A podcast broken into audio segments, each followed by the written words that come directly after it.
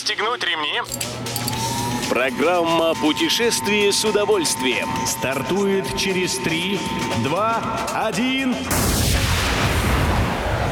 Приветствуем всех любителей путешествий, с вами Тимофей Гордеев. Сегодня в программе вы узнаете, где в России большой потенциал для экотуризма, в каких странах больше всего несчастных случаев с селфи и когда окончательно восстановится после пандемии мировой туризм. Поехали!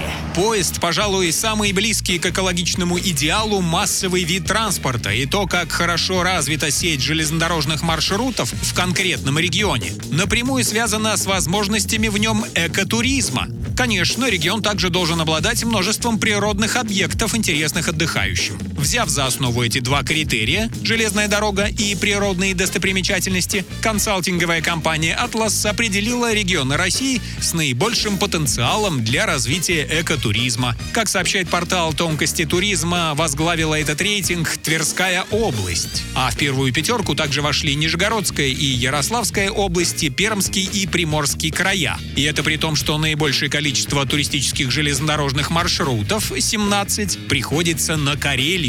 Будьте осторожны. Когда же пройдет эта мода на селфи? Для туризма этот вопрос особо важен, поскольку по всему миру число смертельных случаев из-за самофотографирования уже превысило количество погибших от нападения акул, что подтверждается статистикой, приведенной в журнале Travel Medicine.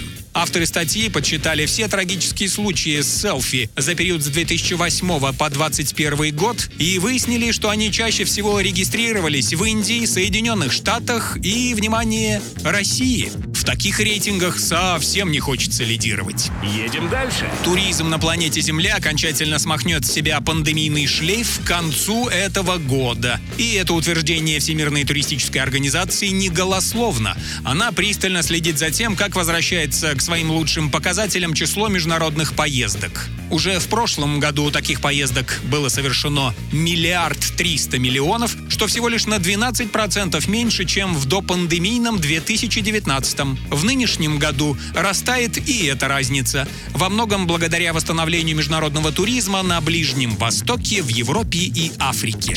Любой из выпусков «Путешествие с удовольствием» можно послушать, подписавшись на официальный подкаст программ Дорожного радио. Подробности на сайте дорожное.ру. Дорожное радио вместе в пути. Программа «Путешествие с удовольствием». По будням в 14.30. Только на Дорожном радио.